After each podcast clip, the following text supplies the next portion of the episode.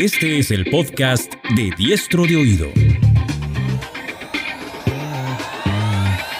Luego de varios años de experiencia dedicada a la creación, gestión y dirección de empresas, y habiéndose dado cuenta que eran otros los temas a los que tenía sentido ponerle más atención, Luis Chávez Cabello ahora comparte contigo entrevistas, análisis, reflexiones, recomendaciones de libros y mucho más. Y mucho más. Todo para ayudar a mejorar tu vida personal y profesional. Es cierto todos podemos vivir momentos difíciles, pero para salir de ellos es necesario aprender qué y a quién escuchar. Es decir, poner atención para volverse... Para volverse... Diestro de oído. Diestro de oído. Y ahora con ustedes, desde Perú para el mundo. Desde Perú para el mundo. Luis Chávez Cabello el mundo está atravesando una de las etapas de cambio más drásticas de su historia, causada por la pandemia. No es solo la salud lo que nos ha venido preocupando, sino que este nuevo orden en el que estamos más confinados, hay menos contacto social directo y más contacto virtual, ha levantado cuestionamientos acerca de los modelos políticos, económicos y sociales que conocemos, los que ya no parecen estar funcionando en estos nuevos tiempos. En este contexto, Pedro Morías escribió su reciente libro titulado Ahora qué, precisamente invitándonos a reflexionar sobre qué caminos debemos seguir ahora que el mundo ha sido fácilmente vulnerado por un virus. Si bien la pandemia ha servido para hacernos ver claramente que la permanencia del ser humano en la Tierra no estaba tan asegurada como creíamos, ha ayudado todavía más a tomarnos estos momentos de reflexión en los que tiene mucho sentido cuestionar casi todo, buscando mejores soluciones. En ahora que, Pero desarrolla sus ideas en tres frentes, el mundo, el Perú y la empresa. En este episodio conversamos un poco de cada frente, pero lo más interesante es la interrelación entre estos aspectos. Un mejor país se construye, entre otras cosas, a partir de buenas empresas, y un mejor mundo a partir de buenos países. O mejor aún, como diría Pedro, pensándolo como una sola nave en la que vamos todos juntos. Si eres consciente de que el mundo necesita cambios y que debe haber mejores modelos que los únicos que conocemos, este episodio es para ti. Si crees que en general vamos por buen camino, igual te invito a escucharlo, pues descubrirás que existen otras rutas que pueden generar real progreso.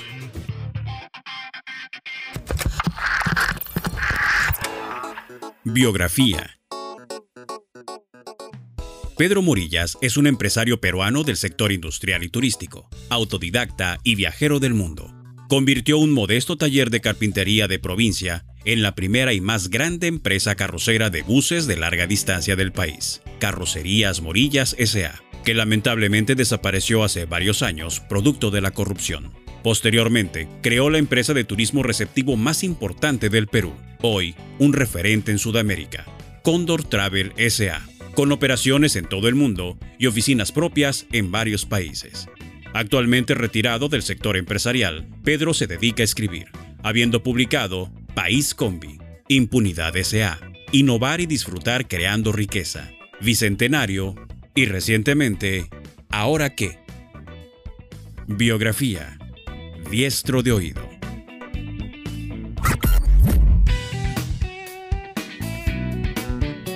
Bienvenidos a este nuevo episodio de Diestro de Oído. En esta oportunidad nos acompaña Pedro Morillas. Él recientemente ha escrito un libro llamado Ahora qué, además de libros que, interesantes que previamente he descrito, que, probablemente los, los, comentemos un poquito. Eh, yo leí hace poco, ahora que eh, es un libro escrito un poco para el momento que estamos pasando, no solo en el Perú, en donde ya tenemos una serie de problemas, no solo agravados por la pandemia y por la situación política que estamos viviendo, sino es un libro que también trata de, de mm, hacernos reflexionar acerca de lo que está pasando en el mundo en general. Eh, y, creo que es por eso que me interesó, pero no escribe solo acerca del Perú, escribe acerca del mundo, escribe acerca de empresa también, que es uno de los temas este, muy interesantes, así que va a ser una conversación bastante grata. Bienvenido, Pedro. Muchas gracias. Muchas gracias por invitarme, Luis. No, encantadísimo de tenerte. Empiezo con una, un par de preguntas introductorias. Eh, este libro, ¿ahora qué? ¿Lo escribiste pensando más en el Perú o en general en el mundo?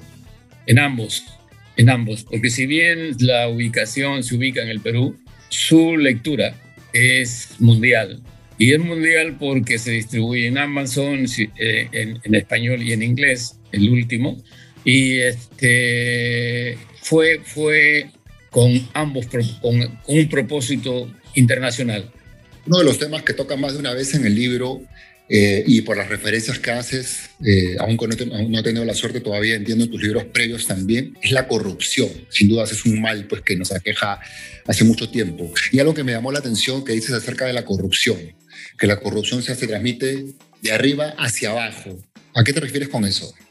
Me refiero a que en el mundo hasta este momento hay una hegemonía, una hegemonía del mundo occidental, el hemisferio occidental, liderado por los Estados Unidos, que marca el paso o marcaba el paso, porque en este momento esa hegemonía está cambiando aceleradamente y ya es Asia quien domina el mundo desde todo punto de vista. Eh, pero este, las costumbres, las malas costumbres que nosotros hemos ido adquiriendo involuntariamente sin darnos cuenta, ha sido influenciado por esta hegemonía. Y, y esta, te, te, voy a dar un ejemplo. En el, en el país o en los países que han sido colonialistas, que son los que dominan el hemisferio occidental, el, el tema colonialista ha seguido y la forma de vida que ellos imponen ha continuado, lo hemos copiado. Y lo malo que hacen. Por ejemplo, la democracia es un, una, una palabra bastante prostituida porque, te digo, los Estados Unidos de América se hacen llamar los líderes de la democracia. Y si tú te preguntas, ya no es tan democracia si necesitas 400 mil dólares para ser miembro del Parlamento o 800 o mil millones de dólares para ser presidente. Entonces ya no es del gobierno del pueblo para el pueblo, no es una república normal. Y eso se copia en, en, el, en países del tercer mundo como somos nosotros. Y quiero decir con esto, de que la política, la economía y absolutamente todo viene desde arriba. Entonces, la corrupción, que yo le llamo la hija bastarda de, de, del liberalismo a ultranza, ¿ah? porque viene a ser una concentración de ah, ambición, ánimo de lucro, codicia, se ha, se ha, ¿qué? Se ha grabado en nuestro disco duro en tal forma que es diferente a la, a la cultura oriental, que es la que, repito, domina en este momento. Eso es lo que quiero decir con que se viene de arriba hacia abajo. Los banqueros hacen diablura y media en las finanzas internacionales, horribles, que se copian los bancos acá. Este, los políticos igual hacen tontera y media, que los políticos de acá lo copian, mal copiado. Entonces, eso es lo que quiero decir cuando, o contestando a tu pregunta, de que la corrupción viene de arriba abajo. Sí, coincido. Lamentablemente, si, si bien es cierto, a veces intentamos copiar este, replicar algunas cosas buenas, porque también las hay. La mayor parte de las veces este, copiamos estas malas manías o malas formas mejor ejemplo que es la, creo que es la corrupción, como bien lo explicas. Este, a veces probablemente la copiamos tan mal que, que terminan este, haciendo mucho más daño, ¿no? Este, me adelanto un poquito, de hecho vamos a hablar más adelante de Perú, pero no puedo dejar de pensar ahorita mientras que dices esto de, de, de, cómo esta actitud de Trump en los últimos años que ha estado este, gobernando Estados Unidos en varios países se ha, se ha este, en alguna manera imitado y el Perú no es muy ajeno a eso, ¿no? Totalmente de acuerdo. Fíjate, eso de ahí se ha copiado los, lo, que se llama ahora fake news, las mentiras que se convierten en verdad mediante un proceso de repetición, como lo hacía Goebbels en, en, la Alemania nazi, y miente, miente que algo queda. Y eso se ve hasta en la política actual en este momento, todo el mundo carga contra el, supuesto enemigo con toda la artillería pesada inventada normalmente ¿ah? de un lado y de otro. Y esa fue la forma como fue elegido ah, Trump y como fue, eh, se desmembró eh, el Reino Unido, Gran Bretaña, de Europa y casos que uno prácticamente no se puede explicar, salvo con que efectivamente somos bombardeados permanentemente por noticias falsas y, y eso es Eso es la verdad. Sí, de acuerdo.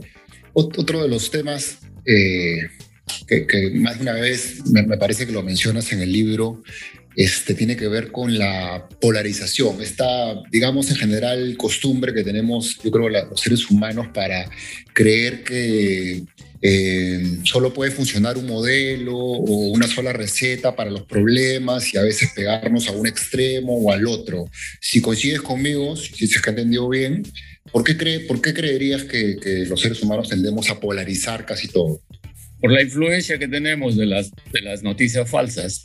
Es, es decir, eh, nuestro, nuestro cerebro es como una esponja que absorbe todo lo que escuchamos, todo lo que vemos, y ahí se va grabando en nuestro disco duro, de tal forma que somos consecuencia de la sociedad en que vivimos. Entonces, este, tú me decías por qué la polarización, porque creemos que es la verdad. Y así sucede en política, así sucede en religión, así sucede en todas las manifestaciones culturales de la vida.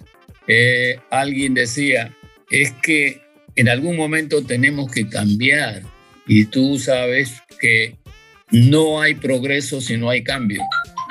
Y las personas que no cambian su opinión son incapaces de cambiar absolutamente nada. Y a eso tendemos, somos productos de eso. Alguien decía, y era un cómico ah, americano, no me acuerdo su nombre, de que en algún momento, por ejemplo, tú no te acuerdas de esto, pero cuando teníamos caries dentales, taladraban el dentista e inyectaba a plomo. Y así vivíamos muchos años, nos estábamos envenenando hasta que nos dimos cuenta de que sí, un momentito, entonces se cambió por cerámica. Así tiene que hacer en el chip nuestro, tenemos que taladrar en nuestro cerebro para reemplazar por otras ideas. Y es, en ese proceso andamos. Y, esa, y esa es la razón de mis libros, de cambiar el chip. Lo curioso es que cuando nos presentan eh, esta información o contenidos eh, con una sola versión de las cosas las al, que difunde le conviene, este, yo creo que en general nos cuesta tratar de levantar un poco la mirada y preguntarnos, oye, ¿esto es lo único que hay o hay otra cosa? ¿no? Porque hay este fenómeno que lo, he escuchado más de una vez este, en el ser humano que dice que buscamos este, confirmación más que información. Nos sentimos más cómodos cuando seguimos escuchando lo mismo en vez de tratar de, ampliar nuestros horizontes y ver que, que, hay más de una forma de ver las cosas. ¿no? Efectivamente.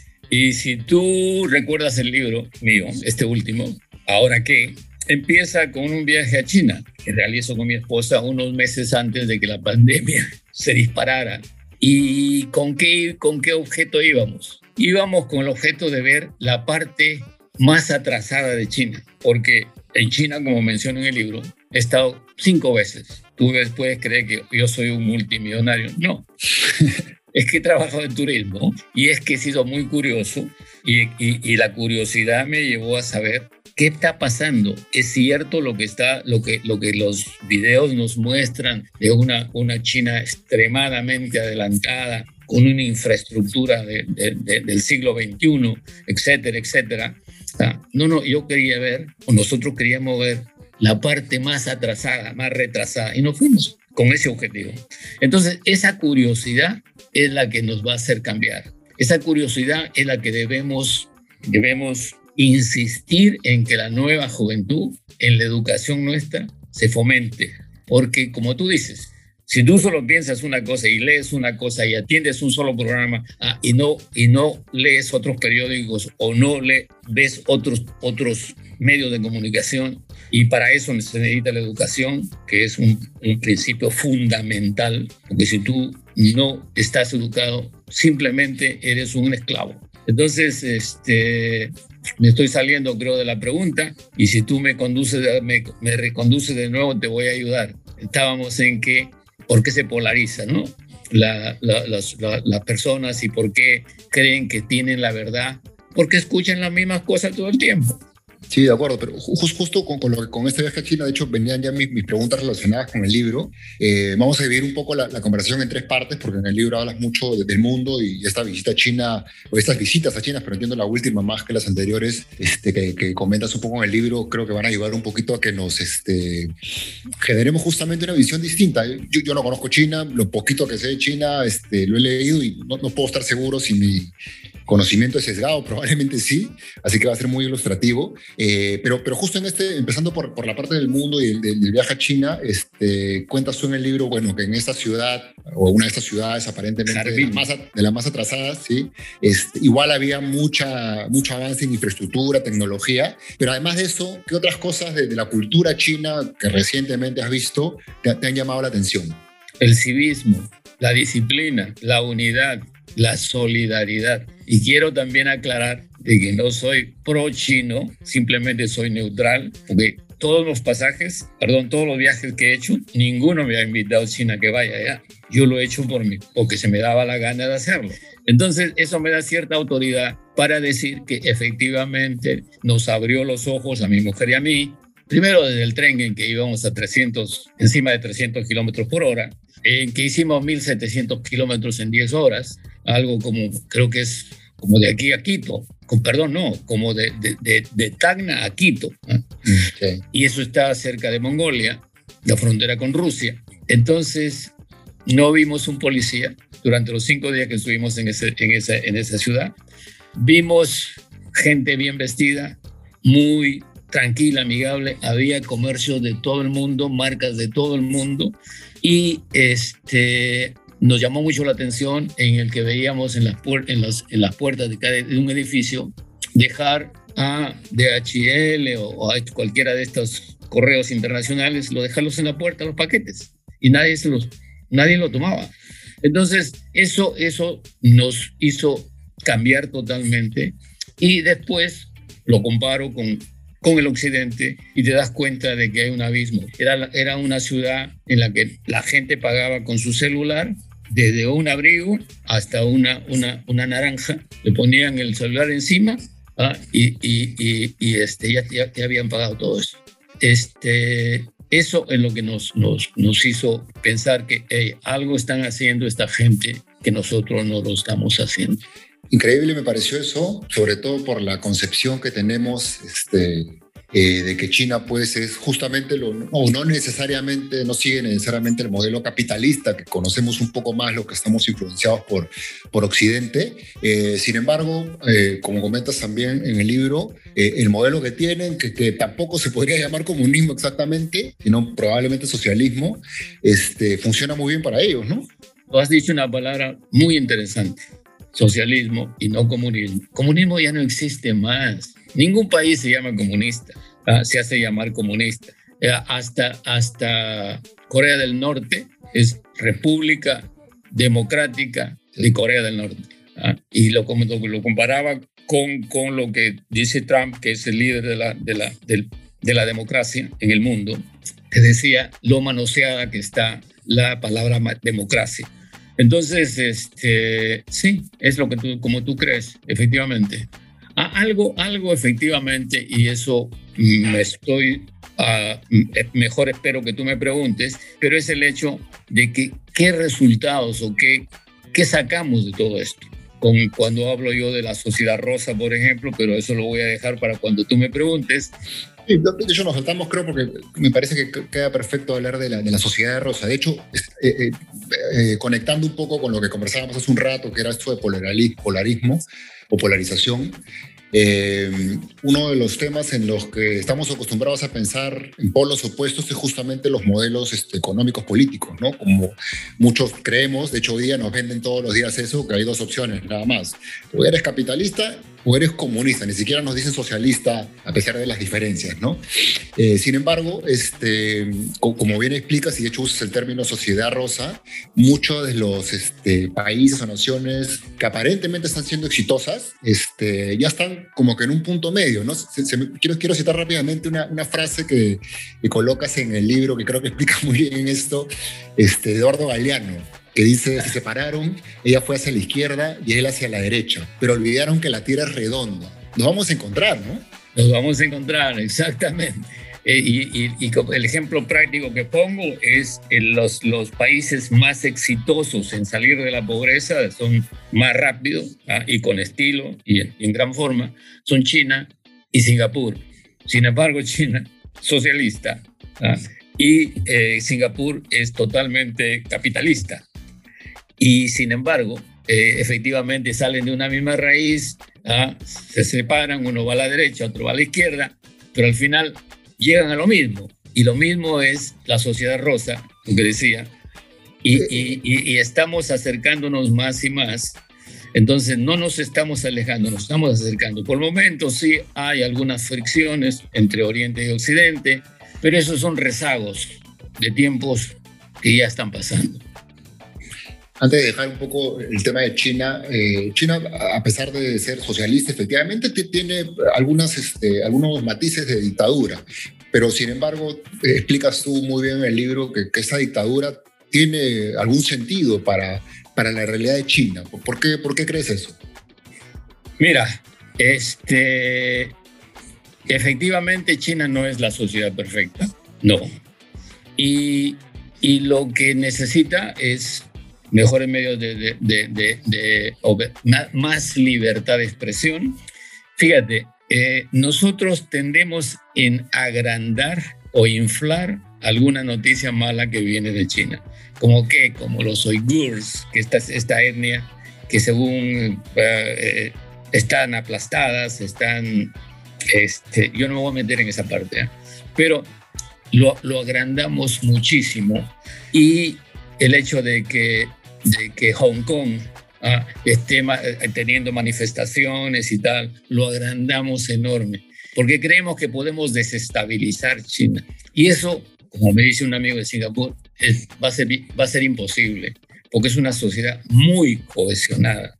Este, ¿Y por qué no es bueno que se trate de desestabilizar China? Porque ellos son 1.400 millones de personas. Si es que hay una guerra civil, como ha sucedido durante la humanidad desde que, desde que, desde que, desde que nos humanizamos, los perdedores tenían que salir. Y así cuando había en la China una guerra interna, quienes escapaban eran los perdedores y fueron a, islas desérticas y, duras de vivir como Japón, como Corea y otros, porque ellos, su origen es la China. Entonces, este, si es que eso volviera a suceder, te puedes imaginar lo que pasaría de que los perdedores Ah, perdón, Taiwán es otro sitio que se pobló con, en esa forma. Pero eh, si es que volviera a suceder eso y solamente el 15% de esa población tuviera que exilarse, ¿dónde se van a exilar 250 millones de personas? ¿En Europa?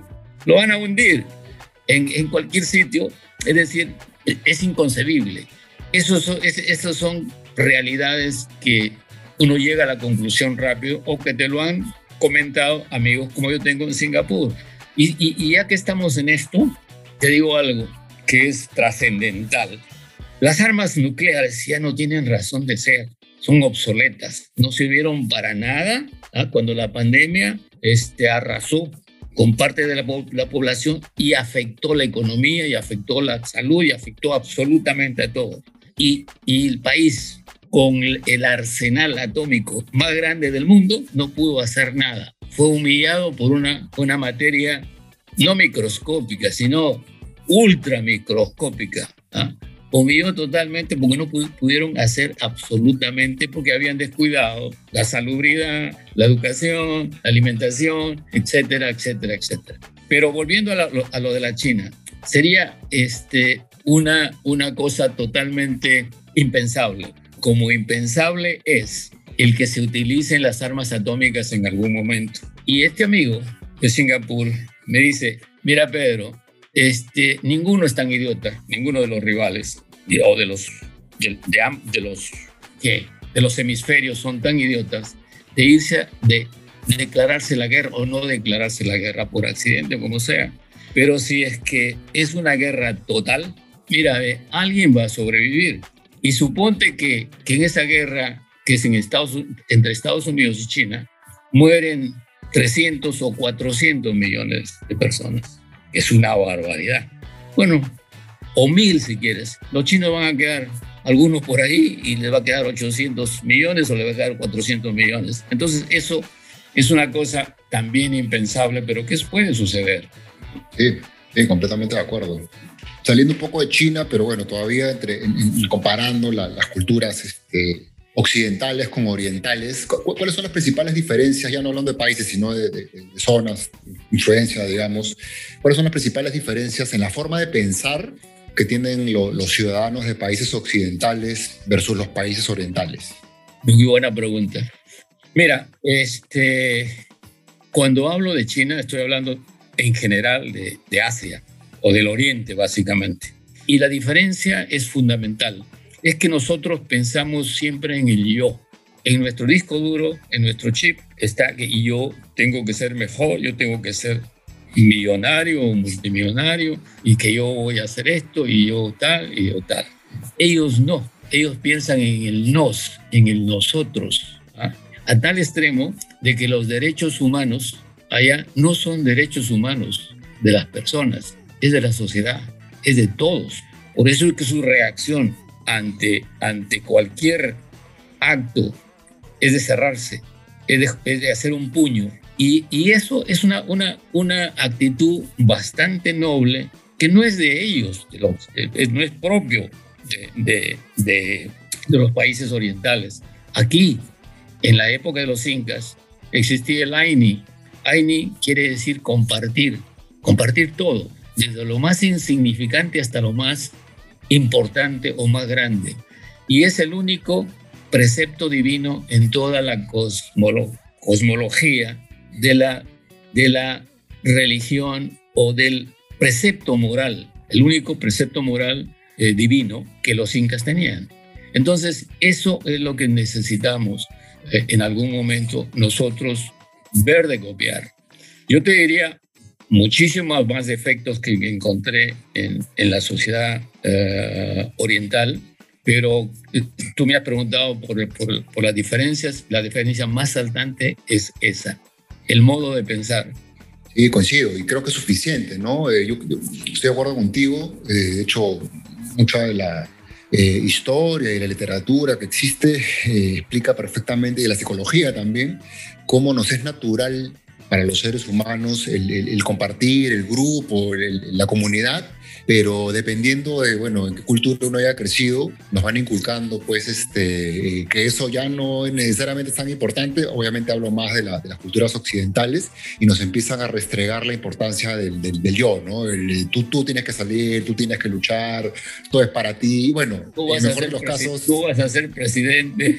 Así es. Yo conozco. Solo tú, y en el mejor de los casos tu, familia y tus amigos y ahí queda, ¿no? Pero no, no hay una visión mucho más este, eh, integral, ¿no? Eh, uno se queda pues en el, en el círculo, si, es que sale del yo, se queda en el círculo más cercano, a, los que ve al costado, que, bueno, con los cuales tiene algún lazo inevitablemente y, ahí nos quedamos, ¿no? No tenemos esta, esta actitud que nuevamente parece que, o, o aparentemente es, es lo natural, sin embargo, nos, nos, empiezan a enseñar de que no, que tenemos que proteger estos círculos, este, que además creo que tiene mucha relación con los temas de corrupción y todo, ¿no? Al, al, creer que uno puede beneficiarse, que más importante es beneficiarse uno mismo o beneficiar a tu círculo que beneficiar a la sociedad, eh, males como la corrupción terminan pareciendo muy naturales, ¿no? Pero obviamente están naciendo pues de, este, problemas de fondo, ¿no? Como, la concepción este, que tenemos eh, diferente nosotros los occidentales respecto a la sociedad y,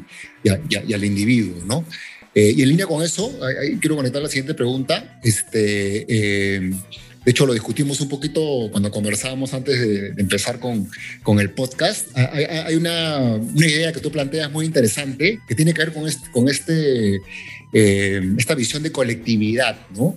Hablas de que, o indicas que es necesario borrar fronteras Incluso algunas de organizaciones medias obsoletas que están ahí un poco al medio y que no necesariamente contribuyen, como la OTAN, el Fondo Monetario Internacional, los ejércitos como que estarían sobrando. ¿Cuál es tu concepción acerca del mundo en este sentido? Mira, eh, que está cambiando aceleradamente, no tan aceleradamente como la tecnología y la ciencia están avanzando, porque la tecnología y la ciencia va a pasos geométricamente, hay una, hay una, hay una terminología, pero son, son, son saltos cuánticos mientras que la, sociología, la política avanza de a poquitos, muy poquito, retrocede y tal. pero avanzamos de todas maneras. Y no hablemos de ideología, simplemente de formas de vida. La forma de vida está cada vez rompiendo más fronteras. Se ve en, en, todo punto de vista. En turismo, donde yo me he desempeñado hasta hace relativamente poco, eh, un país promovía su país individualmente y ha sido durante años. Ahora se promueve, se promueve en bloc. Entonces va la gente de Chile, va la gente de Perú, de Bolivia, de Ecuador, etc. Y dice, oye, ustedes tienen que visitar nosotros, a nosotros. ¿Por qué? Porque ustedes pueden, por vía de comunicación, conectarse, la, historia es la misma tal. Eh, entonces, esta idea también tiene que ser mundial para que haya paz, para que haya tranquilidad, para que podamos buscar la felicidad. Tiene que, que tienen que ir desapareciendo. Si no, va a seguir recrudeciendo las migraciones que son un terror para los Estados Unidos, son un terror para Europa, ¿ah? que se producen porque, porque hay diferencias abismales. Entonces tiene que haber una igualdad y esa igualdad va a ser que tú tomes tu coche en algún momento ¿ah? y te vayas con tu familia a Guayaquil y, no, y, has pasado como si, si, si pasaras que de Guarmey a, a, a Casma. ¿ah? y no, y no, no, no hay controles, no hay, porque no hay necesidad y la gente no tendría necesidad de emigrar si es que encontrara las mismas posibilidades, las mismas oportunidades, la misma educación, el mismo sistema de salubridad ¿ah? en su país y nadie quisiera salir. Porque fíjate, hay un viejo dicho que dice, tú puedes sacar a una persona, a un niño de su país, pero jamás vas a sacar el país de ese niño. Porque nos guste o no guste, eh, por más pobre que sea el lugar donde has nacido, tiene un cariño muy especial. Entonces, eso este, desaparecería, ya no habría necesidad. Sí, puedo viajar para conocer, sí, exacto, pero no para mudarse, no para cambiar de vida. Tienes que estar muy desesperado para hacerlo. Y eso es lo que pasa con la gente que se sube a una balsa ¿ah? y, muchos mueren ¿ah? y, son, y son mal recibidos en otro sitio, porque efectivamente es así en todo sitio y hay algo que lo aprendemos o es genético, que nos gusta vivir entre gente igual o parecida, con la misma cultura, ah, con las mismas ideas. Y mira, Ortega y Gasset decía, llegará el momento en que el mundo o las, perdón, o las fronteras van a ser como cicatrices de la historia. Y no va a haber necesidad. La, la, la comunidad europea se ha formado últimamente hace unos 20 años o 25 años, no me acuerdo, pero con ese objeto. ¿ah? Sí hay diversos idiomas, sí hay lo que sea, pero están unidos. Entonces, si eso sucede a nivel mundial, se acabaron la hegemonía, el que alguien domina a alguien. Entonces, eso es lo que quiero decir cuando digo que las fronteras tienden a desaparecer y van a desaparecer porque se parecen las fronteras en este momento con el muro, con, con, con, con ah, vallas electrónicas a las residencias que en el Perú tenemos o a los sitios residenciales, con los sitios pobres uno se divide con muro o le pones en tu casa misma, lo erizas de, de, de, púas ¿ah? y, y, le pones este cerco electrónico, le pones este, visores. ¿Para qué? ¿Para qué? Entonces, todo eso está cambiando. Fíjate que no, no había pensado esta figura que, que, matizas de cómo incluso en nuestras casas tenemos esta mentalidad de, de cerrar fronteras y, nuevamente pienso que esto conecta muy bien o de manera muy lógica con lo que conversábamos hace rato, ¿no? Sigue este, alineado con esta mentalidad individualista, ¿no? Es mi casa, nadie puede entrar, o es mi ciudad, o es mi distrito y los demás no me importan, ¿no? Es mi barrio y los demás, bueno, su problema, ¿no? Sí. Que se joda como, como decimos. Así es, sin decirlo explícitamente, es lo que efectivamente estamos haciendo, ¿no? Este, yo te iba a preguntar a continuación cómo, cómo hacer para resolver el problema de la, migración hacia países ricos, pero creo que ya le explicaste. Este, efectivamente, si tuviéramos en los demás países las condiciones similares a las que uno supuestamente va a encontrar en un país rico, los fenómenos, fenómenos migratorios, como hemos visto durante toda la historia, serían muchos menos. Este, hay mucho por hacer ahí, porque efectivamente los países ricos este, no, no que quieran este, perder estas hegemonías o, ceder mucho, que digamos, ¿no? Están cercando su casa para que no entre nadie más, que es lo mismo que hacemos nosotros sin, sin, sin de repente ponernos a pensar, ¿no?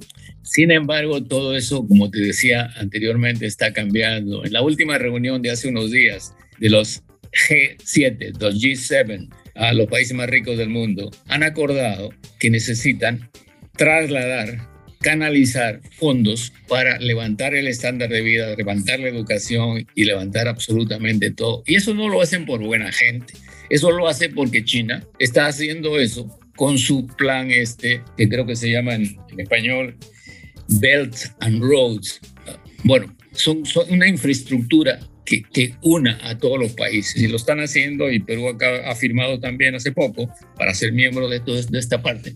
Y entonces quieren no perder la influencia que tiene. Pero el tema es que ellos se ven obligados a hacer eso como una indemnización tardía a, que los países donde nosotros vivimos, no solo el Perú, sino todo el tercer mundo, han sido hasta hace relativamente poco y siguen siendo lugares de extracción. Cuando nos conquistó, nos conquistaron los españoles, y voy a, reproducir algo que apareció en la columna de Gustavo Rodríguez, eh, un, comunicador peruano muy inteligente. Él decía, nosotros fuimos creados para ser dominados, fuimos creados, fuimos descubiertos, ¿por qué? Porque tres aventureros en Panamá se reunieron un día ¿ah? y hicieron una sociedad, ¿para qué? Porque habían escuchado que en el sur había oro y plata, pero en cantidades increíbles. Entonces se vinieron por el oro y la plata. Uno de los tres era un cura, Almagro, no, Almagro no, de, de, Luque, porque fueron Pizarro, Almagro y Luque creo que era. Bueno, entonces esa sociedad ha continuado, han continuado extrayendo y han continuado haciendo, teniéndolo como vaca lechera. No solo he puesto el, ejemplo del Perú, pero es en el mundo. Ha sido con el petróleo, ha sido con, otras riquezas. Pero entonces ellos se están dando cuenta, como se están dando cuenta los multimillonarios, billonarios, de que no se puede vivir así. No puede haber gente que tenga 180 mil millones de dólares, porque lo va a gastar, ¿qué? Va a, necesidad de un millón de generaciones de gastadores para que se hagan cargo de esa fortuna. Entonces está mal distribuida. ¿ah? Y eso, este, no, no, me acuerdo si está dentro de lo que me ibas a preguntar, pero este, es la verdad. No, sí, sí, de hecho conecta perfectamente, ¿no? Estábamos un poco conversando de qué hacer para que no, no existan estos problemas de migración hacia países ricos y, efectivamente, en la medida que, que las personas con, con, más recursos, estos multimillonarios que me pones en el ejemplo, no por buena gente, sino porque entienden de que es la única manera de que esto sea sostenible. Este, Estamos en la misma nave sideral todos. Así es.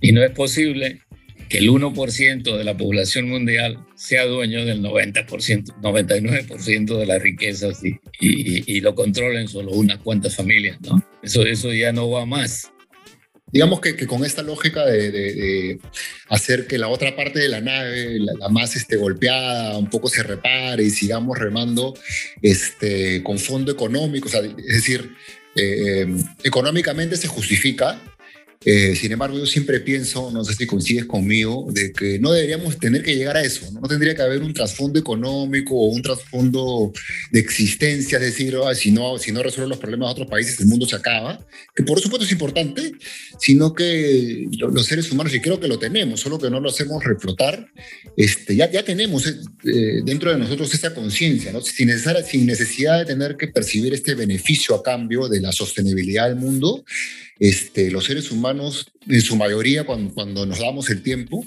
creo que sí terminamos entendiendo de qué es lo que hay que hacer, ¿no? Si uno ya está en la posibilidad de poder este, ayudar independientemente de recibir nada a cambio, eh, más, más satisfactorio que eso no existe, ¿no? Efectivamente, efectivamente. El mundo, el mundo debe ser más igualitario, debe ser más solidario, debe ser más tolerante. Hay gente diferentes y, hasta en los animales mismos. Mira, ¿cuántas razas de perros conoces? Como 50. ¿ah?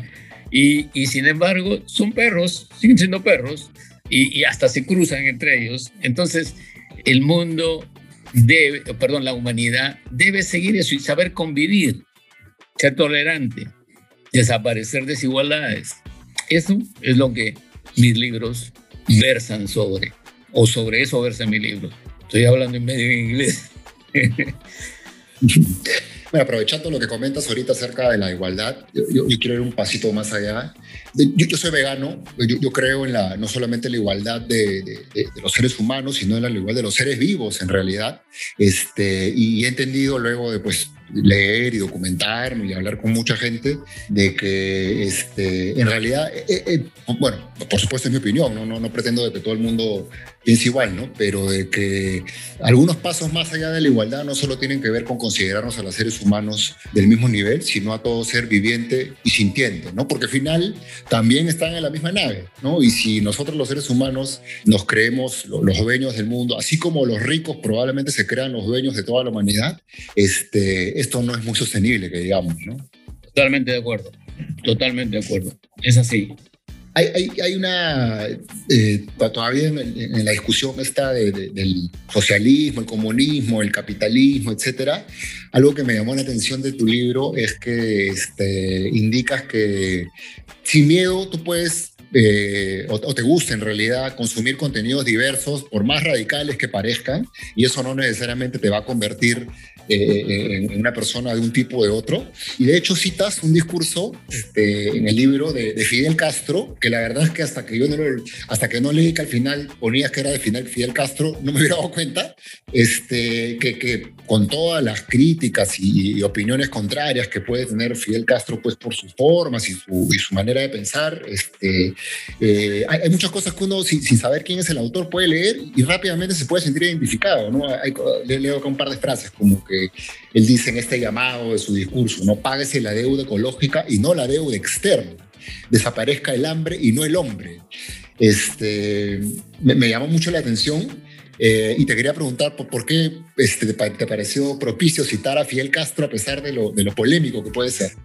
Porque siempre he sido yo un poco polémico y siempre me ha gustado leer y escuchar de todo, conversar con gente. Mis amigos han sido siempre mayores que yo pero eh, en el caso este de Fidel Castro, ¿por qué? Porque mira, cuando, lo miento también en el libro, cuando yo tenía 16, 17 años leí El Capital, perdón, 17, 18 creo que acababa de ingresar a la universidad. Leí El Capital de Carlos Marx y como repito, no, me volví capitalista. Luego leí Mein Kampf, o sea, mi lucha de, de, de Adolfo Hitler y no me, no me volví nazista. Y así por el estilo, la mente se amplía y emprendes a, a meterte en los zapatos de otro y ponerte en los zapatos de otro, ponerte en, las, en, en, en, el sitio de otro y cómo pensaría él o cómo reaccionaría. Esta mención a Fidel Castro lo hago y adrede lo, lo, lo, lo, menciono al final. Fue un discurso que dio hace 25 años en las Naciones Unidas y, en, ese, en ese tiempo era totalmente revolucionario, incendiario. Ahora es la verdad. ¿Ah? Menos consumo, menos desperdicio, ¿ah? para que haya más para toda la gente. Y, y mira, mirémonos nosotros. Abre tu, tu, tu, closet y mira cuántos ternos tiene, cuántos pantalones. ¿ah? Eso, mientras que hay gente que no tiene absolutamente uno o dos. Eso no está bien. Entonces, eso lo dice, lo dice Fidel Castro y me pareció muy oportuno ponerlo en, en, el capítulo eso, sin ningún ánimo más que de pensar y de ser, este tío tenía razón. Este tío tenía razón al, asegurar lo que aseguraba, estábamos destruyendo eh, en nuestro ecosistema, estamos envenenando los ríos, polucionando los mares, y, eso es lo que en este momento todos nos damos cuenta, ¿ah? pero hace, hace 25 años ya se sentía que alguien lo, estaba diciendo. Si tú me preguntas si yo admiro o odio a Fidel Castro, no, lo entiendo simplemente. Sí, de acuerdo, me pareció muy apropiada la, cita de Fidel Castro y como te digo, me, da mucho la atención porque efectivamente, como, como bien has explicado, em, em, uno puede razonar muchísimo con las cosas que dijo, probablemente en su momento eran más difíciles de, digerir, eh, pero eso no significa que uno esté de acuerdo con todo, ¿no? Como, como cualquier persona, así como él puede haber este, postulado estas expresiones tan, tan válidas en estos tiempos, eh, debe tener por ahí pues una serie de, cosas con las que uno no, no, necesariamente está de acuerdo y eso no implica que uno no pueda extraer el, el conocimiento importante que, que, por ahí se, se, puede encontrar, ¿no? Sí, efectivamente, como, como decía el, el líder este y estoy mencionando China y chinos a cada rato, pero no es mi intención. Es simplemente porque el libro versa por ahí, pero se trata de Asia en general. Este, decía, mira, ¿cómo se llamaba el? Deng Xiaoping. Deng Xiaoping decía, mira, ¿qué importa el color del gato? Mientras, mientras ratones, ¿qué, diablo importa el color del gato? Así que ideología aquí, ideología, nada. Esto, esto es lo que está trabajando bien y esto es lo que vale. muy, precisa esa frase. Otro de los temas eh, que, eh, de los que hablas en el libro, no, principalmente, entiendo que otro de tus libros este, le pone mucho más foco, pero igual conecta también muy bien porque creo que, que, explica gran parte de la problemática que tenemos en el mundo, es el tema de la educación. Tú dices que consideras que la educación es el mayor problema de los países del tercer mundo. Definitivamente, definitivamente. Mira, una persona que no tiene educación no va a poder ni negociar, no tiene argumentos, no ha leído o no ha tenido la oportunidad o no sabe ni siquiera leer. Entonces, para que una persona sea libre, debe por lo menos saber leer y es parte de la parte fundamental de la educación. Si es que, creo que me pregunta, si yo tendría que poner algo en, al, final de esta conversación, ¿qué frase sería? y yo creo que sería, en el mundo hay mil, perdón, un millón quinientos mil analfabetos. En el Perú, cero. Eso sería lo ideal para mí, porque tú, una vez que lees viajas. Y si la, viajas y lees, mejor todavía. Pero si, cuando lees, tú te transportas a otro sitio y, y, aprendes otras, otras realidades. Cuando vas y lo visitas, tienes un, un background, tienes algo en la cabeza que lo liga. Te, contaría muchas anécdotas, pero nos pasaríamos horas, horas este, conversando sobre el tema esto. Pero uh, bien está haciendo la gente en este momento que está en, eh, en el Perú que aún no sabemos quién va a ser el presidente, pero de aumentar el presupuesto dramáticamente de educación, por supuesto. ¿Qué otra cosa? Necesitamos este, salubridad. ¿Qué más necesitamos? Infraestructura, pero, eh, pero prioritariamente educación.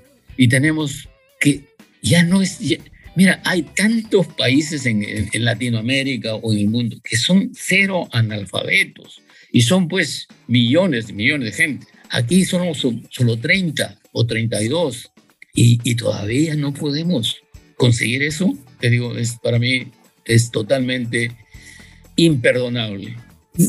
Todavía en el tema de educación, algo adicional que te quisiera preguntar es este, que, que no sé si coincidirás conmigo, pero creería que no es suficiente el alcance, es decir, con que mañana ojalá podamos, ¿no? Educar a los treinta y pico millones de peruanos que somos, de repente no es suficiente, ¿no? Porque me parece que hemos dejado de pensar en los modelos de educación efectiva, ¿no? Nos hemos quedado en la cabeza con que educación es sentarse en cuatro paredes con alguien al frente y, que le repita lo que, lo que esa persona sabe, cree o, o, o dicta de paporreta, cuando en verdad hay muchas formas de aprender este, y de repente más importante que, que, entender la educación como simplemente una transferencia de información, podría tener sentido entenderla como el desarrollo de la capacidad de, de, autoaprendizaje, ¿no? que cada uno vaya encontrando los modelos, los formatos, los canales a través de los cuales realmente siente que está creciendo. ¿no? ¿Qué, qué piensas al respecto?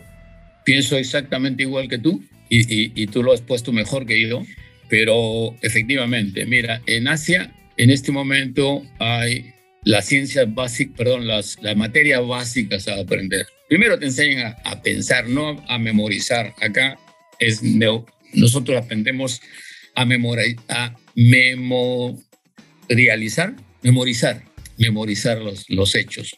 Allá no es necesario eso, es, es aprender a pensar. Y por eso es que alguien en mi libro dice Yedo, que es un español que todavía vive, dice, más importante que tener libertad de expresión es tener libertad de pensar. ¿ah? Hay que saber qué es lo que vas a decir y por qué y, muchas cosas más. Pero en, uh, en Asia, o en el Oriente mejor, en el Oriente se piensa que las materias principales, que le llaman STEM, y eso son por las siglas en, en, en inglés, que son por ciencia, tecnología, ingeniería, matemáticas y no me acuerdo de otra cosa más. Pero esa es la ciencia básica que te va en la línea de pensamiento que tú lo has marcado, de que efectivamente tiene que expandirse más y no lo que siempre hemos aprendido y el currículo este tan, tan, tan, tan este, arcaico que nos enseñan en la primaria, en la secundaria y en las universidades, quiénes son mis enemigos, dicho sea de paso, porque simplemente ¿ah? Digo que no, no, no, no, enseñan lo que deben enseñar, que digo que, que, cobran innecesariamente, que lo han dedicado como negocio. Bueno, ellos no me leen. Y curiosamente, curiosamente, tú que te has tomado este, el tiempo ¿ah? para, para leer este libro y, y, lo has encontrado interesante, creo que estarías, estás de acuerdo conmigo en que debe ser lectura obligatorio en, toda la gente, en todos los estudiantes, desde la secundaria hasta la superior. Sin embargo, como estos señores pensaban que yo lo estaba insultando o lo han tomado así, no me invitan a, dar conferencias como sí me invitaron inicialmente cuando hice País Combi.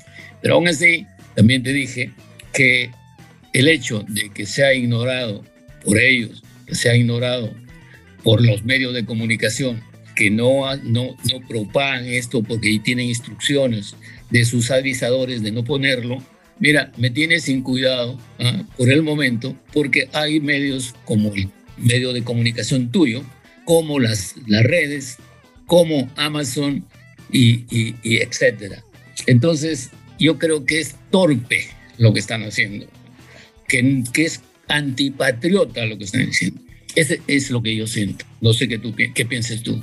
No, por supuesto, pero creo que ahí eh, tú lo has explicado, creo, más de una vez en, tus libros previos. Este, el, problema de esto sigue teniendo que ver con, con la ambición, con que todo se ve como negocio, con que la idea es beneficiar a unos cuantos y lo demás no importa, ¿no? Y es por eso que nos han vendido la idea de que la educación solamente es ir al colegio, a la universidad, al instituto, pagar millones de, o miles de soles este, por una persona para que tenga un cartón que al final nadie sabe si va a servir dada el, ritmo al que cambia el mundo y la verdad que no me sorprende, ¿no? O sea, más bien me sorprendería que alguna universidad o que algún este, instituto quisiera romper un poco esquemas y, empezar a educar con, con, lecturas como, como, como, como, ahora qué o, con otro tipo de material que por ahí también hay, este, tratando de adaptar un modelo distinto. ¿no? Eso para mí me, me, me maravillaría, pero así como los medios de comunicación más grandes, este, a mí me han decepcionado y, ahora último, más todavía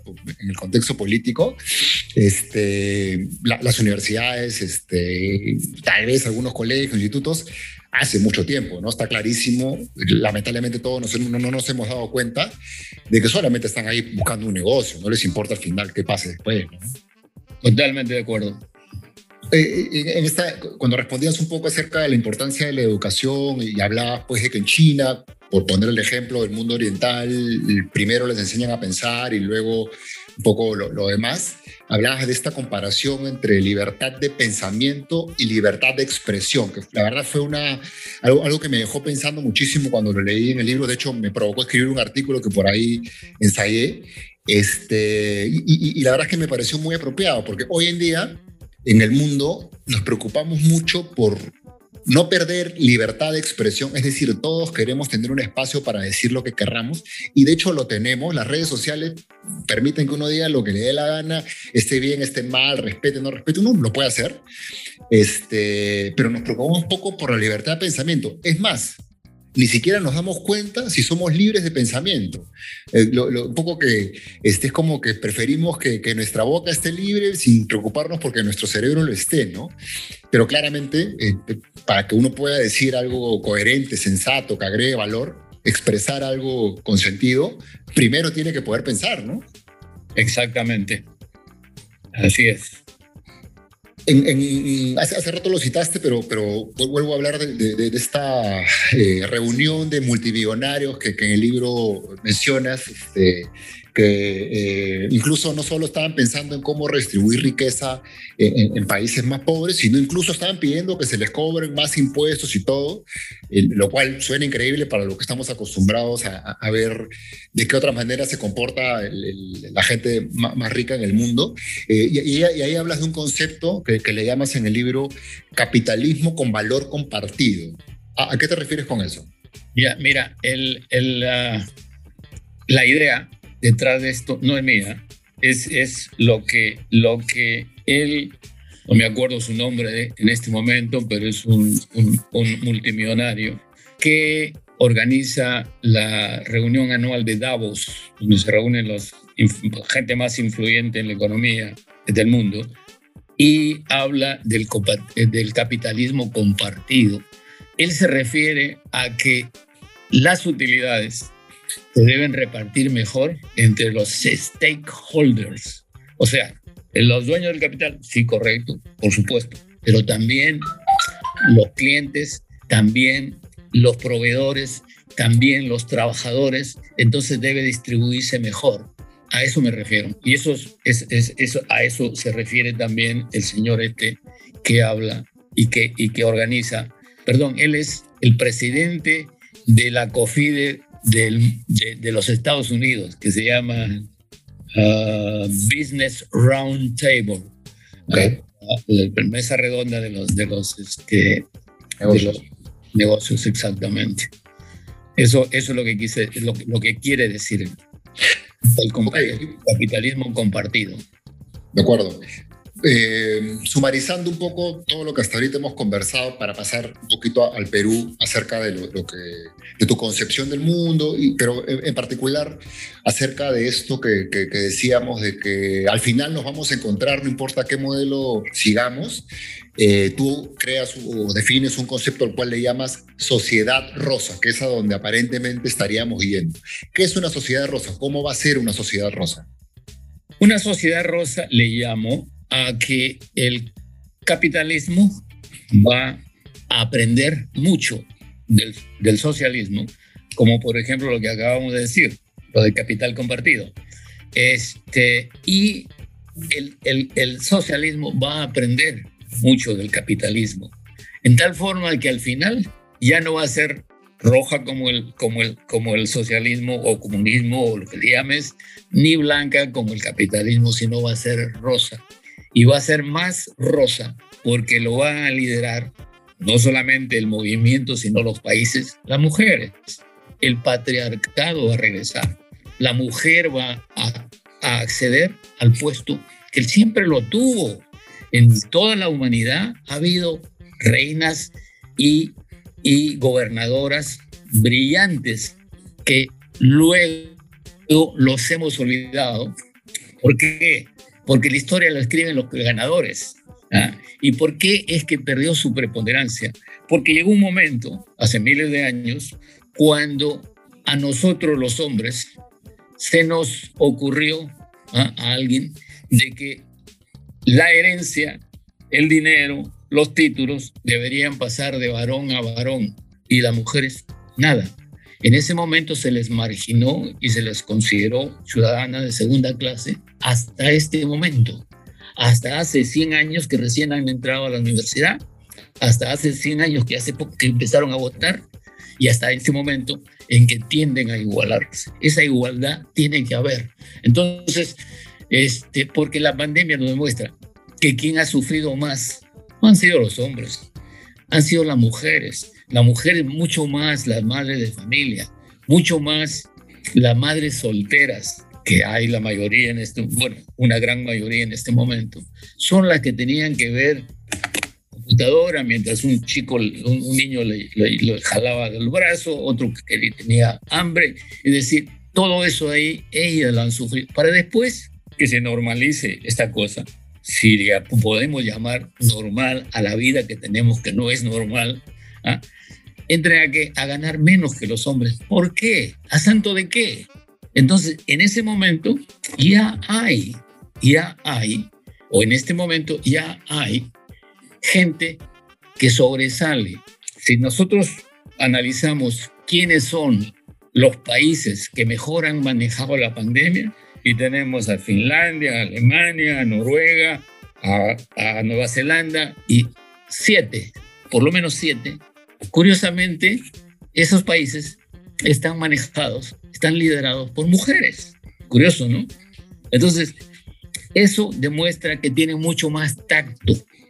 Y me pongo en una situación más dramática. Las mayores crisis que ha habido en el mundo el siglo pasado han sido las guerras mundiales, donde murieron 100 millones de personas. 100 millones de personas, sin contar los muertos, perdón, los heridos y, los, y, la, gente traumatizada que quedó. Pero tú te has preguntado, tú te has preguntado en algún momento si eso hubiera ocurrido, si en algún lado de, de, los contrincantes hubiera habido mujeres como líderes. ¿Tú te imaginas, acaso, que una mujer que nos ha parido iba a enviar a la guerra, enviarlo a las líneas a su hijo.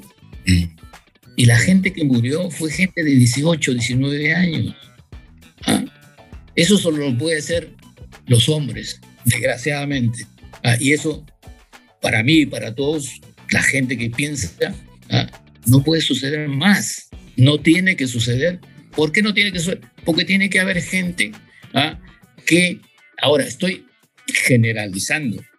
O, o, o, a ver, eh, hay, hay gente que, que no necesariamente es buena y son mujeres, pero la mayoría en general es.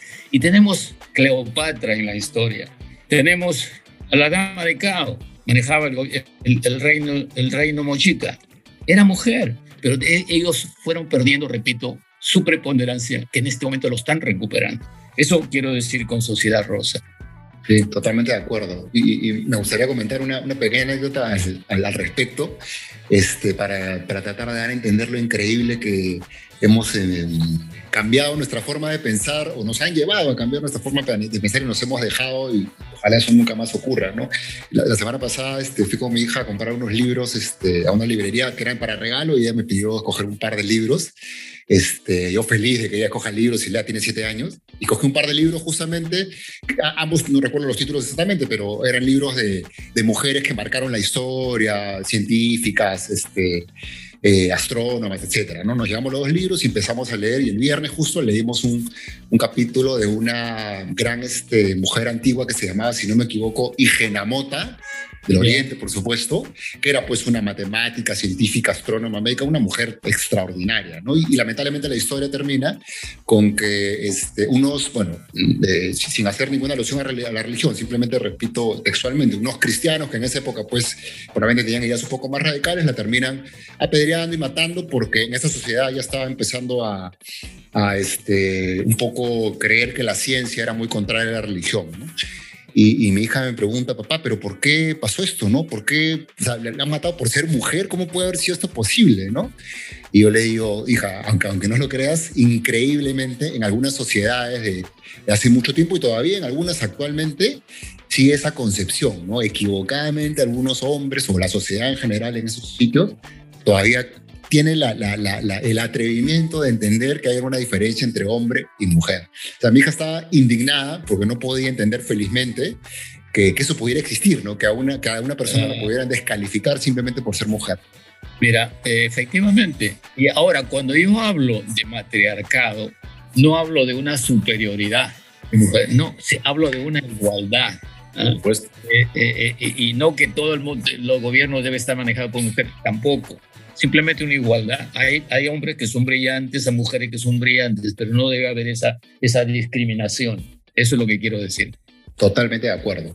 Entramos un ratito con, algunas preguntas de Perú, aun, cuando no es el, foco del libro, porque me parece que el enfoque es un poco más mundial, sí me parece que hay algunos temas que vale la pena aterrizar a nuestra realidad este, y, me gustaría saber tu opinión al respecto. ¿no? ¿Es el Perú un ejemplo lamentable, porque esto lo digo sin orgullo, de capitalismo salvaje? Ah, sí, lógico, lógico tenemos. Tenemos un abuso del sistema financiero del sistema de pensiones, tenemos un aviso del, eh, perdón, un abuso de, los sistemas de educación, tenemos un abuso de los clubes de la construcción, abuso que, que, no tiene nombre. Entonces, esa, esa es copia ¿ah? de, de, lo que hacen los países este, líderes. Este, sí, el Perú, o, o en el Perú existe, por supuesto que existe un abuso un abuso que, que, debe, que debe desaparecer y parece que tiende a desaparecer o por lo menos controlar. Controlar. Okay. Eh, eh, en Perú yo creo que acá hay, bueno, hay muchos problemas, por supuesto, pero tres de los grandes este, eh, que nos aquejan hace mucho tiempo, eh, y hemos hablado de uno, la educación, el primero, pero también tenemos pues la desigualdad y la corrupción, que también hemos mencionado. ¿Por dónde empezar? O sea, son, son tres problemas y atacar de repente los tres a la vez es muy complicado, pero es posible elegir y si se puede elegir, ¿por dónde empezar? ¿Por educación, por desigualdad o por corrupción? Mira, todos se pueden enfocar al mismo tiempo, enfatizando lógicamente, enfatizando educación, enfatizando salubridad, no es posible de que en este momento no haya agua potable en, el 20% de las casas de, las casas que, existen en el país. No es posible que no haya sistema de desagüe, no es posible que no tengan electricidad. Es decir, eh, eso, eso este, tiene que ver uno con otro y, y es como dijo este, Tomás Unger, que no sé si lo conozcas, pero eso claro. Claro, Tomás Unger leyó mi primer libro, País Combi, y, y, me dice, mira, aquí se ha hecho la radiografía, la tomografía, la, de todo lo del Perú. Y, y, y este, sí, y, todos los problemas son, son uh, a ver, crean una inercia y uno influye en otro y en otro y en otro. Pero la corrupción se tiene que, que, que, combatir mejorando la administración de justicia, el sistema carcelario, pero más que todo la administración de justicia. Ese es una, un nido de ratas. Y lo digo en todas sus palabras y siempre lo he dicho así y hasta ahora no me ha pasado nada, hasta ahora. Pero, eh, y, decía en mi libro, eh, ¿cómo se puede sentir alguien, alguien orgulloso de haber sido ministro de, justicia. ¿ah? Si, si, si la justicia es una porquería, donde hay, hay juicios que tienen 40 años y no se resuelven, y hay juicios que tienen 4 millones 100 mil folios, ¿ah? y, y, vino en algún momento una jueza corrupta y, y, lo, y los leyó en aparentemente 17, 17 días, ¿ah? un récord Guinness ahí no nos gana nadie. Entonces, eso existe en el Perú. Eso es nuestro, ese es nuestro sistema de justicia, en la que la justicia que tarda no es justicia. Y, tú has visto gente que va a la cárcel por dos o tres cargos y hay gente que ha robado y sigue libre. Eso no puede existir, no debe existir. Y Lee Kuan Yew, que fue el primer ministro legendario de Singapur, que transformó a Singapur de lo que fue inicialmente un muladar un, un, este, un antro de perdición y lo convirtió en lo que es ahora. Ahora, este, Lee Kuan Yew dijo, decía, mira, si quieres ordenar una sociedad, si quieres deshacerte de los delincuentes, de ladrones, de los corruptos, tienes que estar dispuesto a meter a tus hermanos a la cárcel, a tus amigos a la cárcel. Eso te dice, te dice mucho, que es cuestión de decisión. de acuerdo, hay que tener mucha, mucha valentía para eso, pero justamente responde a este enfoque mucho más societario, este, nacional o mundial y no el, el me protejo yo, protejo a mis amigos, protejo a mi familia, que es el que lamentablemente facilita este cáncer de la, de la corrupción, ¿no? Totalmente, de acuerdo. Eh, en el libro cuentas un poco la historia de Camus. Entiendo que hay otro libro en el cual profundiza mucho más, pero con lo que cuentas creo que queda súper claro. Este, muy triste, por supuesto, eh, que, que una empresa que queda con, con todas las, este, la, mejor de las predisposiciones y además con una filosofía muy interesante que, a continuación te voy a preguntar, eh, haya tenido que desaparecer. Pero luego de todo lo que te tocó vivir con, con, tu empresa, este, ¿tenemos alguna esperanza, los de la pequeña y mediana empresa, de, de, seguir luchando por, por, construir empresas en el Perú? ya, mira, Camosa es, me, me, estoy refiriendo a Carrocerías Mourillas S.A., eh, una empresa que fabricaba buses y que los exportaba y era un ejemplo este, desde todo el punto de vista y que se destruyó ¿ah? por, por, por la prepotencia y por la brutalidad de, de, de, una entidad y del gobierno y de gente de, de las instituciones peruanas.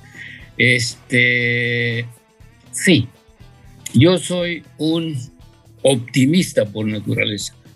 Y prueba de ello es que a mi edad, retirado, hago lo que hago porque espero, pienso y estoy seguro que va, va a haber gente, mis nietos ¿ah? o mis hijos, inclusive mis hijos, en, que van a ver un país mejor y no van a terminar como mi abuelo, a quien le quitaron sus, sus, sus tierras, un juez en colusión con, un abogado, dejándolo en la miseria más absoluta, y él decía, con lágrimas en sus ojos, el Perú va a mejorar. Mi padre me decía igual, murió, y yo voy a morir y voy a seguir diciendo, el Perú va a mejorar. Lo que pasa es que los tiempos ya no pueden esperar. Y los tiempos se están dando. Con la ayuda externa, sí, pero se están dando. Entonces, eh, sí, yo soy positivo y sí hay, hay oportunidades este, que, que van a mejorar, particularmente la pequeña y mediana empresa, donde somos competitivos. Entre ellas, eh, la empresa, la de turismo, donde hay un, un, una, un filón enorme por, por su efecto multiplicador en la creación de puestos de trabajo y tenemos un país precioso. ¿ah? Lo, que, lo, que tenemos, lo, lo, malo que tenemos es que muchos peruanos lo, lo habitan, es una broma, por supuesto. Sí, de acuerdo. Eh, una pregunta para cerrar la parte de Perú, pero importante, eh, dada la, coyuntura. ¿no? ¿Qué opinas de la situación política actual del Perú? Eh, ahí sí no me voy a ampliar ni, ni voy a tocar, porque este, mis libros todos son muy objetivos, muy tratan de ser, no tener inclinación para ningún, simplemente reflejar, tomar fotografía y, decir, mira, así es, o, un video y así es. Este, en la parte peruana, particularmente en este momento, me abstengo de, de darte mi opinión. Lo que sí sé es que el Perú va a ser mejor con uno o con otro. De acuerdo, muy respetable y agradecidísimo por la, por la sinceridad. Eh, entro a algunas preguntas finales relacionadas con, con, con, la filosofía empresarial que entiendo estuvo detrás de, de Camosa, pero siendo tú el líder, este, me imagino que, muy, muy dentro de tu, de tu ADN, ¿no? Eh, una de las cosas que me llamó la atención, yo también soy empresario este, y, trato de, hacer las cosas diferentes también, eh, pero algunas de las ideas que, comentabas acerca de, Camosa me parecieron que, iban mucho más allá y por eso el interés de saber un poquito más, como por ejemplo esta decisión en la que en algún momento tomó la empresa de no pagar dividendos y reinvertir todos los trabajadores. ¿Por qué, ¿Por qué decidieron hacer eso? Mira, este, en cierta forma y por lo que yo he leído de todo, ah, mi, cultura, mi cultura era y es muy amplia, pero de una pulgada de espesor. ¿ah? es como lo que me pasó a mí en deportes. Yo era bueno en muchas cosas. Perdón, yo era bueno, sí, en, muchos deportes, pero, no, pero muy bueno en nada. Entonces, eh, es, lo que tú me preguntabas, eh, me adelanté a mis a los tiempos en varias cosas.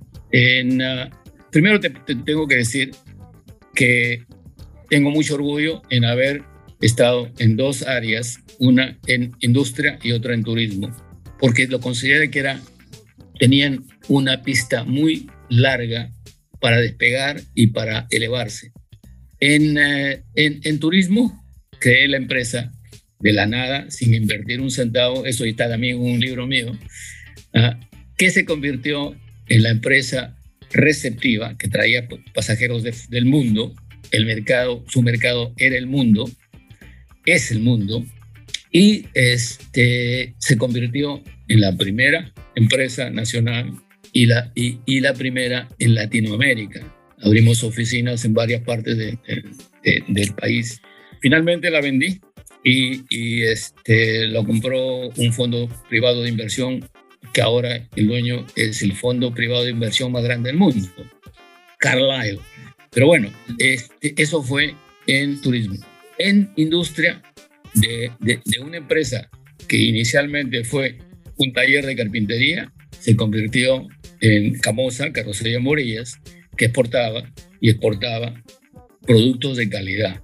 Entonces, esto, esto ah, se debe a ideas nuevas, a planteamientos un poco revolucionarios, que, que, que, nos guste o no, Carrocería Moría se, se, sepultó, ah, en este momento no existe más, hace 25 años que no existe más, y curiosamente, no existe, pero hay un, un, un sitio en, en WhatsApp que se llama Carrocería Morías S.A.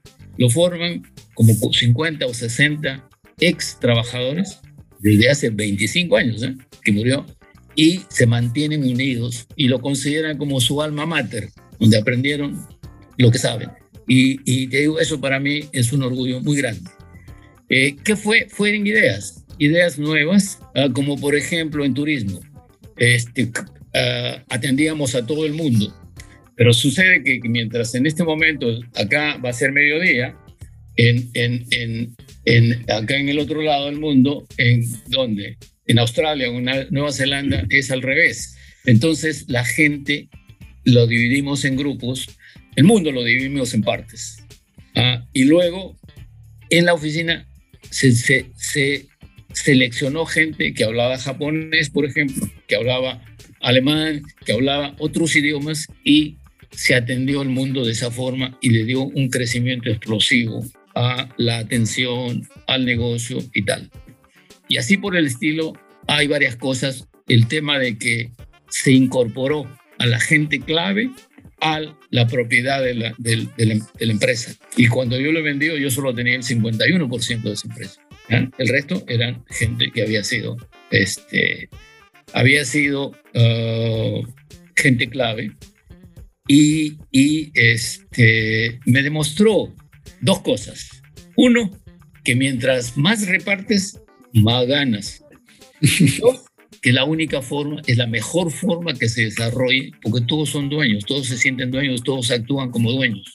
Entonces, todas esas ideas, a ti que estás en el negocio, te sugiero que busques, tal vez esté todavía en cristal, se llama Creando Riqueza y su nombre completo es eh, Disfrutar y viajar, creo, creando riqueza. O sea, que una combinación de placer y trabajo.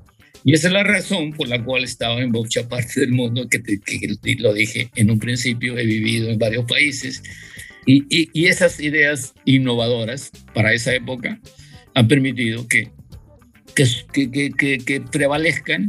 Y lo mismo había el tema de los, de los escritorios. ¿Por qué anchar más las oficinas, el área de oficinas, si el mundo Ah, perdón, los horarios se cambiaron. La gente que atendía Japón entraba a las 6 de la tarde y salía a las 4 de la mañana, una cosa de esto. El tráfico de la ciudad disminuyó porque teníamos como 150, 200 empleados. Disminuyó algo, pero ayudó. Entonces, todas, todas esas, esas, esas ideas se fueron aplicando y surgieron efecto. Te sugiero que, que, busques ese, creando riqueza, porque yo no tengo ninguno y ya... Uh, no tengo ninguna. Sí, eh, deben estar en librerías. No, de todas, de todas maneras lo buscamos, de todas maneras. Quería comentar acerca de, lo que contabas, de, las ideas innovadoras en tus aventuras eh, empresariales, eh, que no son, que para implementar cosas como estas no solamente basta por supuesto, documentarse, informarse, porque muchas de las ideas justamente nacen pues de, a partir de, la información que uno activamente busca este, por diferentes medios, eh, sino por supuesto descifrar la lógica, ¿no? Uno tendrá que ser loco para implementar una idea sin tener este, alguna concepción de qué efecto va a traer. E, e, este ejemplo que pones de, este, eh, mientras uno más reparte, más gana, me suena súper lógico, este, pero, pero el otro paso, y tal vez el más difícil, si coincides conmigo, es tener la valentía de hacerlo, ¿no? Porque justamente al ir en contra de las concepciones comunes, digamos, eh, uno empieza a recibir pues una serie de críticas, cuestionamientos con los cuales no siempre es fácil remar. Yo me imagino que cuando tú decidiste o, ustedes decidieron este, eh, reinvertir todo en los colaboradores o eh, darle propiedad a la empresa a, alguna de las personas este, con, con mayor importancia, digamos, este, alguien te tuvo que decir, oye, estás tú loco, ¿no? ¿Cómo vas a regalar la empresa de esa manera? ¿Fue así? Ya, mira, eh, sí, no fue necesariamente regalara, fue, sí, inicialmente hubo como 5% que se obsequió a, un ejecutivo porque era valioso y fue la razón por la cual entró a la empresa. Pero en los siguientes fueron comprando. ¿Cómo lo compraban? Al precio de libros, que es una ventaja enorme, porque una cosa es el valor que tiene la empresa en el mercado y otra cosa es lo que te dicen los balances, ¿ah? que te dicen que, que, que tú, eh, tu empresa tiene tanto y debe tanto, lo que, la diferencia es tu patrimonio. No, el valor es algo que le da el buen nombre, el, el que sea conocido en el mundo, el que, en que el, mundo lo conozca, es decir, una serie de valores. El, ah, perdón, otra cosa, algo revolucionario que, que fue es que los impuestos jamás los he evadido, se ha pagado religiosamente y eso le da mucho valor a la empresa. Es si, si la empresa en algún momento valía como, como 10, quien lo va a comprar, que va a invertir mucho dinero, tiene que saber en qué está invirtiendo. Entonces, cuando hacen la revisión que le llaman due diligence, chequean eso y el que haya pagado todos sus impuestos y que esté totalmente ordenado su contabilidad, le dio un valor increíble. La empresa se vendió en 200 veces la inversión inicial, pero eh, sí, hay gente que no te va a, entender, eh, pero, pero hay otro detalle. Yo te dije que yo estaba en dos campos importantes, industria y turismo. Entonces tenía una barrera de contención, una net de contención, como cuando tú estás en el circo y estás arriba haciendo tus equilibrios o dando tus, tus piruetas en el aire, tienes tu red de contención. Entonces si me caía, me caía en la red de contención. Entonces cuando, y sucede que curiosamente, cuando me iba bien en turismo, me iba no muy bien, porque vivía en la época del terrorismo, claro. en la industria me iba bien, no me iba bien en turismo y así hubo un balanceo. Ten presente eso y eso es un buen chip este, de busca algo que te sirva de, de, de, red de contención. de acuerdo, interesantísima estrategia. Y justo para terminar la parte de empresas, relacionado con los impuestos que coincido contigo en lo valioso que son, no solo por la valorización de la empresa, ¿no? porque, sino, porque finalmente la otra parte importante es, e, esa es la manera en que en principio una empresa genera valor no solamente para sí misma, sino para la sociedad. ¿no? Eh, pero el problema, creo yo, es que eh, en el Perú también, este, eh, justamente por estos malos malas gestiones que hemos tenido en una serie de gobiernos, incluso corrupción, mucho empresario, y, y de repente es una de las razones por las cuales hay mucha informalidad, este, cree que, que, no vale la pena pagar los impuestos, pues porque para qué regalar mi dinero si alguien lo va a mal utilizar, mejor veo la forma de no pagarlos, etcétera. Eh, ¿Cómo hacer para que, para que eso se cambie? ¿no? ¿Cómo, repartir riqueza con el gobierno a través de los impuestos, a pesar de que vivimos en un ambiente de no muy buena gestión, incluso corrupción? Mira, a través de la transparencia, en este momento tenemos los instrumentos de precisión, la tecnología necesaria para saber quién evade y quién no evade. Este, en, eh, cuando llegamos a Harbin con mi esposa esta última vez en China, el taxista que nos llevó tenía en su taxi, al lado de, la maquinita esta para recibir este, tarjeta de crédito, había una especie de contómetro que al final arrancó la, la, la, cinta esta que, que, iba marcando, iba marcando números y, y, y me entregó ese era el recibo. O sea que hasta ahí estaban controlados ellos para que no evadan ningún impuesto. Entonces, es el control, sí, y, cuando tú dices hay gente que piensa lo que tú has dicho que, que piensan, y tienen razón muchos, tienen razón. No es justo que ellos paguen mientras otros se los van a tirar, se los van a llevar, se van, a, a, a, malgastar o, o, o, qué, hacer lo que quieran. ¿ah? Eso, eso no es justo. Para nosotros, los impuestos siempre ha sido, es dinero que no es nuestro, simplemente, no es nuestro, y eso va a un costado y eso se tiene que, que, pagar. Pero ah, tú también tienes razón de que hay ese pensar que tiene que acabar. ¿Y por qué tiene que acabar? Porque hay formas en este momento de contabilizar y llevar las cuentas y saber quién es quién y quién evade y quién no evade. Todavía no, los, no está en el Perú, sí, pero lo va a ver. Si no, pregúntate a ver si en Chile o en Ecuador ah, hay gente que va de impuestos. No, todos están formalizados. Es que la corrupción e, es, es, es un mal horrible que pesa mucho en el Producto Bruto Interno. Son como tres puntos, creo que le quita, que es una barbaridad de dinero. Entonces, eso tiene que deshacerse, eso tiene que, perdón, terminarse. Sí, totalmente de acuerdo. Ah, un par de preguntas personales ya para, para ir terminando. Eh, ¿Cuál es el libro o libros que más te han marcado en tu vida? Mira, hay muchos, pero yo te diría uh, últimamente Momentos Estelares de la Humanidad de Stefan Zweig, está en español. Luego también de Yuval Noah Harari, Sapiens. Eh, buenísimo. Exactamente, de animals, de animales a, hombres. Y también un libro bastante revolucionario que se llama, eh, revolucionario en el buen sentido de la palabra, que se llama Nuevas Confesiones de un sicario económico. Por, el, el autor es John Perkins. Ese es potente, no sé si está en, español. ¿ah? pero es uh, Confessions of uh, Economic. I used to be a economic hitman, una cosa así. Pero uh, sí, esos son tres de los libros que, que más, más, me han impactado. El título de este último, ya, ya, ya, me imagino de qué va a tratar, así que con mucho gusto, mucho gusto lo voy a buscar y, y leer para, para tener esa visión. Exactamente, exacto. Sí. Ojalá tú lees inglés, ¿no? Porque sí, sí, sí, tengo la suerte de leer en inglés también. De hecho, lamentablemente, muchos de los buenos libros, este, no todos, pero muchos de los buenos libros uno los encuentra todavía solamente en inglés, ¿no? Desgraciadamente, por eso es que uno tiene que, la educación, cuando digo educación, es multilingüe, porque un hombre que hable habla dos idiomas vale por dos, ¿ah? y, y, si te hablas tres, vale por tres. Entonces, este, es parte fundamental de, la educación. totalmente de acuerdo.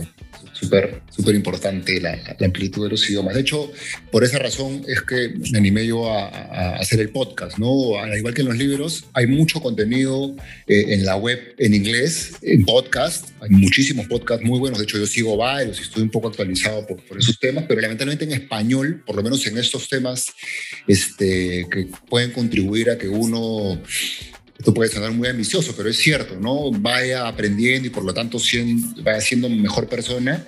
Este, en español tampoco no hay mucho todavía, ¿no? Así que hay una oportunidad de ayudar a difundir libros y contenidos tan buenos como el tuyo, ¿no?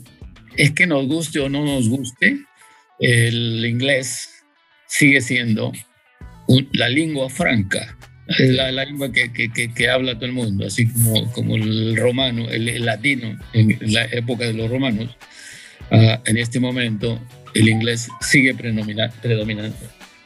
Sí, sin duda, sin duda.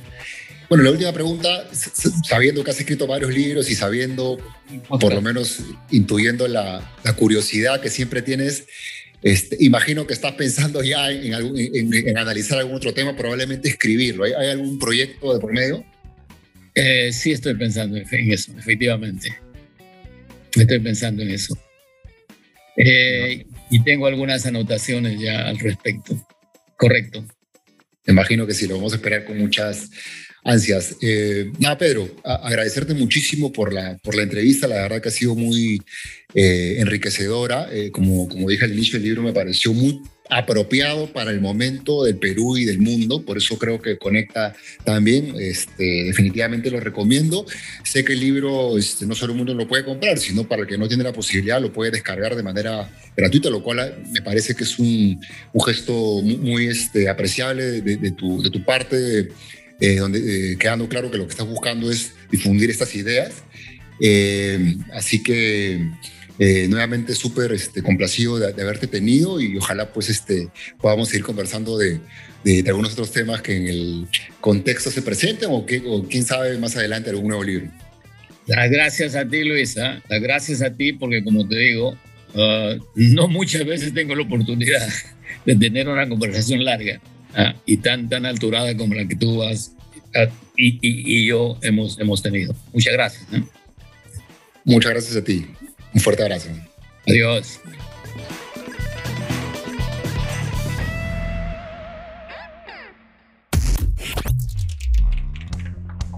Escuchas a Luis Chávez Cabello en Diestro de Oído.